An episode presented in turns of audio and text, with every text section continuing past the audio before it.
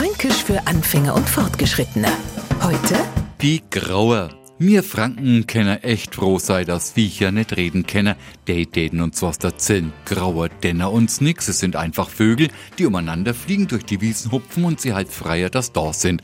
Was meinen die sie jetzt denken, wenn San Franken hören, der sie grad über sein Nachbarin gerechert hat und fuhr sie hieß oder so blöde Grauer, weil erstens die Grauer mit zu die intelligentesten Viecher gehört und zweitens nix dafür ko, dass die Nachbarin ein wenig blöd ist. Aber andere Viecher kennen a Lied davor singen, falsche Schlange, dumme Kau, faule Esel und so weiter und so fort.